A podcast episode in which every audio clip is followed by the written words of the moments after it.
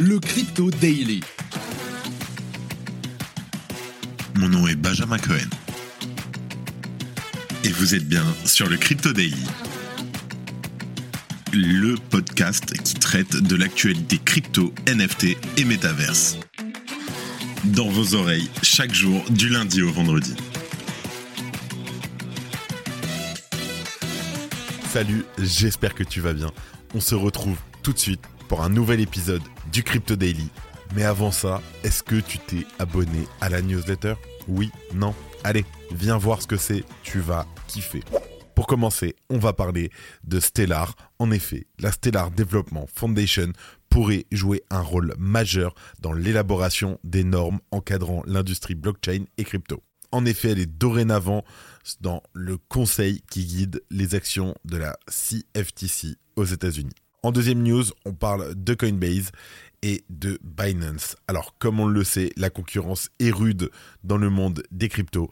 Les plateformes d'exchange n'hésitent pas à se bousculer entre elles pour s'attirer les bonnes grâces des cryptos enthousiastes. Et CZ, le CEO de Binance, a par exemple chahuté Brian Armstrong, CEO de Coinbase, il y a quelques semaines au sujet de ses réserves de Bitcoin après le désastre de FTX. Cette fois-ci, c'est l'inverse avec Coinbase qui prétend avoir détecté l'odeur d'un possible délit d'initié au sujet de certains listings de tokens. Bien entendu, la prudence est de mise. Et pour finir, cette semaine, les représentants gouvernementaux du Brésil et de l'Argentine vont se réunir à Buenos Aires pour discuter d'un projet de monnaie commune entre les différents pays de la région. L'objectif de cette monnaie est clair, accentuer les échanges sur le continent tout en réduisant l'influence du dollar américain. Mais avant tout ça, et comme d'habitude, le coin du marché. Here comes the money. Here we go. On enregistre cet épisode, nous sommes le 24 janvier 2023 et il est midi et demi. Nous avons un Bitcoin qui n'a pas bougé à 22 900 dollars, un Ether pareil, un, un léger moins 1% à 1620 dollars, BNB plus 3%, 315 dollars quasiment. Le XRP n'a pas bougé et tous les autres n'ont pas bougé jusqu'au Polkadot, plus 3% en 12e position à 6,54 dollars. Allez, let's go, on passe aux news. On commence par la fondation Stellar qui rejoint le comité consultatif de la CFTC. Alors, la Stellar Development Foundation rejoint le nouveau comité consultatif sur les marchés mondiaux de la CFTC. La fondation est la quatrième organisation axée sur les crypto-monnaies au sein du conseil. Le comité compte aussi des acteurs de la finance tradie comme JP Morgan, Goldman Sachs et BlackRock à ses côtés. Dans l'annonce, la fondation précise qu'elle est la seule organisation qui représente l'industrie blockchain au sein du comité. La fondation est la quatrième organisation axée sur les crypto-monnaies au sein du conseil. Le comité compte aussi des acteurs de la finance traditionnelle comme JP Morgan, Goldman Sachs et BlackRock à ses côtés. Dans l'annonce, la fondation précise qu'elle est la seule organisation qui représente l'industrie blockchain au sein du comité. Dans ce cadre, elle souhaite y apporter une perspective unique des protocoles de Layer 1. La Stellar Development Foundation veut également y agir en faveur des stablecoins qui constituent, en reprenant ces mots, l'une des applications les plus critiques des transferts de fonds. Dans les détails, l'organisation souhaite mettre en évidence les rôles des stablecoins sur le marché crypto ainsi que leur use case dans la vie réelle. La Stellar Development Foundation interprète son intégration au sein du GMAC comme une reconnaissance de la place de l'industrie blockchain pour l'avenir des marchés américains. À travers cette inclusion de la fondation, la CFTC démontre aussi qu'elle n'exclut pas les acteurs blockchain et crypto au profit de la finance traditionnelle. La fondation estime d'ailleurs que la blockchain n'est pas vouée à supplanter la finance traditionnelle. Elle prône plutôt une interopérabilité entre ces deux industries. Le GMAC pourrait alors servir d'espace d'échange pour contribuer à la création d'une telle synergie. Le comité, qui a actuellement la commissaire de la CFTC Caroline Pham comme marraine, donne des recommandations aux régulateurs sur les sujets relatifs à l'intégrité de la compétitivité des marchés américains et bien sûr des entreprises au sein du pays qui sont engagées dans le commerce mondial. Le GMAC peut aussi guider la CFTC dans l'élaboration de normes internationales pour réglementer les marchés à terme, les swaps, les options et des produits dérivés et les intermédiaires. La CFTC n'adopte pas une position radicale vis-à-vis de la blockchain et des crypto-monnaies. Tantôt, le régulateur félicite certaines initiatives de l'industrie, tantôt il met à l'amende certains acteurs qui ne seraient pas dans les clous. C'est fascinant parce que nous avons d'un côté la SEC qui tape et qui tape très fort, mais on a aussi la CFTC qui, elle, de son côté, essaye vraiment d'avancer, et donc ça donne automatiquement l'image de, bon euh, good cop, bad cop. Si tu aimes le daily, une note et un commentaire nous aident énormément. Aussi, si tu ne veux rien rater de l'actualité, abonne-toi. Ok, deuxième news, et cette news, elle risque de faire parler. On parle de Coinbase qui accuse Binance de délit d'initié. Bien entendu, après les moultes scandales et faillites de l'année 2022, la cryptosphère reste à cran.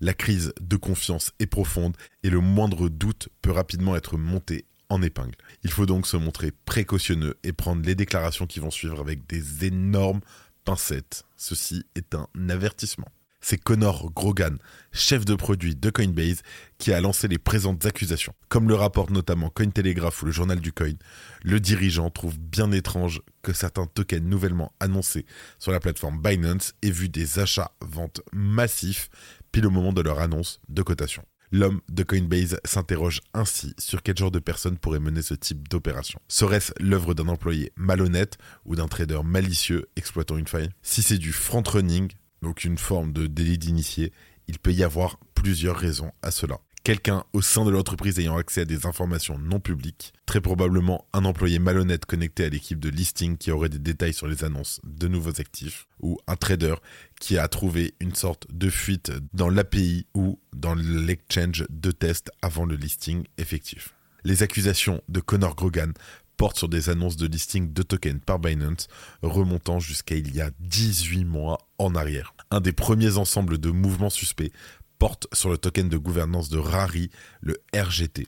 Un des wallets de celui que l'on appellera l'initié a ainsi acheté 900 000 dollars de tokens RGT quelques secondes seulement avant l'annonce de leur cotation par Binance. Et bien entendu, le même wallet les a massivement revendus très peu de temps après, en empochant bien sûr au passage une belle plus-value, grâce à la bonne nouvelle de l'annonce. Et bien sûr, des process similaires se sont déroulés lors des annonces de listing sur Binance du token ERN du projet Eternity Chain ou encore du TORN de Tornado Cash. Je cite il semble qu'il y ait un schéma de front running touchant des annonces de cotation de Binance depuis plus de 18 mois. J'ai trouvé des wallets interconnectés les uns aux autres qui ont acheté 900 000 dollars de RGT quelques secondes avant et vendu quelques minutes après l'annonce de la cotation, mais aussi acheté 78 000 tokens ERN entre le 17 et le 21 juin et vendu juste après l'annonce de la cotation,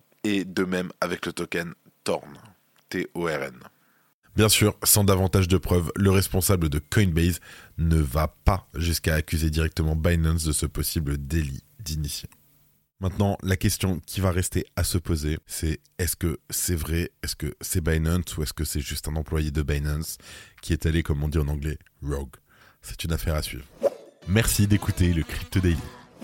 En dernière news, toujours des bonnes nouvelles. On parle du Brésil et de l'Argentine qui prévoient une monnaie commune pour l'Amérique du Sud. Je t'explique. Alors le Brésil et l'Argentine, les deux plus grandes puissances économiques du continent sud-américain ont l'ambition de créer une nouvelle monnaie qui pourrait s'étendre aux différents États de la région. Pour mettre en place ce projet, des discussions sont prévues cette semaine entre les deux pays lors d'un sommet à Buenos Aires. Un programme à suivre doit être établi pour développer cet outil monétaire dans les années à venir. L'objectif de cette monnaie est d'accroître le commerce entre les pays d'Amérique du Sud tout en réduisant la dépendance au dollar américain lors des échanges internationaux. Initialement prévu de manière bilatérale, le ministre de l'économie argentin Sergio Massa affirme que cette initiative est aujourd'hui ouverte aux discussions avec les pays voisins. Je cite il sera décidé d'étudier les paramètres nécessaires à la création d'une monnaie commune, ce qui englobe tout, des questions fiscales à la taille de l'économie et au rôle des banques centrales. C'est l'Argentine et le Brésil qui invitent le reste de la région.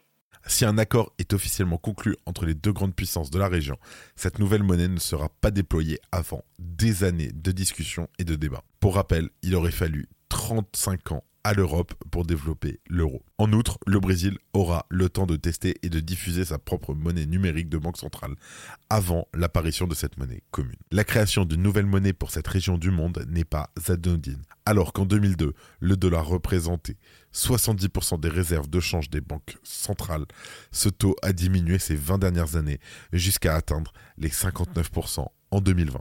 En d'autres termes, les États du monde entier se détachent progressivement du dollar américain pour réduire l'impact des politiques américaines sur l'économie de leur territoire. L'économie d'un seul pays n'étant pas assez puissante pour faire face à l'hégémonie de la monnaie des États-Unis, certains États ont l'ambition de créer des zones géographiques rassemblant des pays autour d'une monnaie commune ou unique. Pour rappel, alors qu'une monnaie commune est diffusée en parallèle de monnaie nationale, une monnaie unique remplace définitivement les monnaies des territoires inclus tels que l'euro. La monnaie prévue par le Brésil et l'Argentine sera dans un premier temps une monnaie commune fonctionnant en parallèle du réal brésilien et du peso argentin. D'après l'économiste espagnol Alfredo Serrano Mancilia, ce projet commun est une opportunité à saisir pour les pays d'Amérique du Sud et d'Amérique centrale, désirant plus d'indépendance économique vis-à-vis -vis des États-Unis je cite.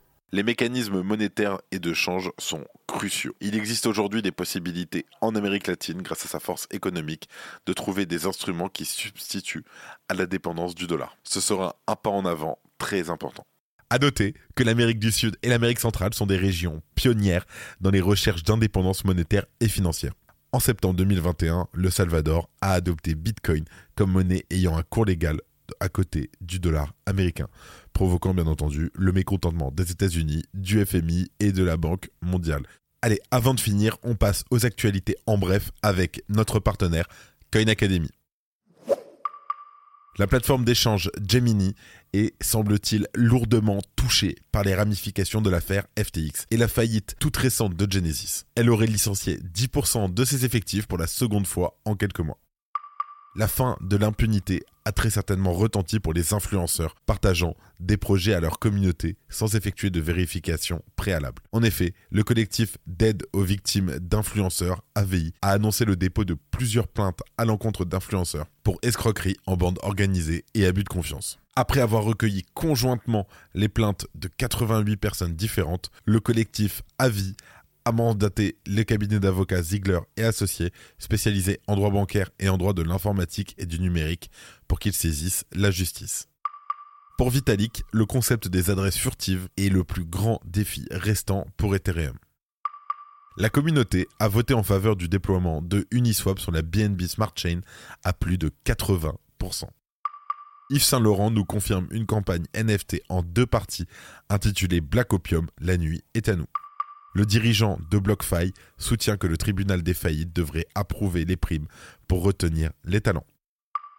Les avocats de Genesis et de ses créanciers sont optimistes quant à une résolution rapide des problèmes de faillite. BlockFi cherche à vendre 160 millions de dollars de prêts adossés à des machines de minage dans le cadre de son processus de faillite. Le projet NFT Doodles annonce l'acquisition du studio d'animation Golden Wolf, connu pour ses créations sur Rick et Morty ou encore Brawl Star. Le FBI a confirmé que Lazarus et APT-38 étaient à l'origine d'un vol de 100 millions de dollars sur la blockchain Harmony en juin dernier. Les validateurs de la blockchain TON, dit Open Network, envisagent de suspendre 195 adresses inactives. Ces adresses détiennent actuellement un peu plus de 21,3% de l'offre totale, soit approximativement 2,5 milliards de dollars. Et voilà, merci de ton écoute. C'est la fin de ce résumé de l'actualité du jour sur le Crypto Daily. Évidemment, pensez à vous abonner pour ne pas rater le suivant, quelle que soit d'ailleurs l'application que vous utilisez pour m'écouter. Rendez-vous aussi sur Twitter et LinkedIn pour d'autres contenus d'actualité exclusifs. Je crois que j'ai tout dit, faites attention à vous et moi, je vous dis à demain. C'était Benjamin pour le Crypto. Merci et à très vite.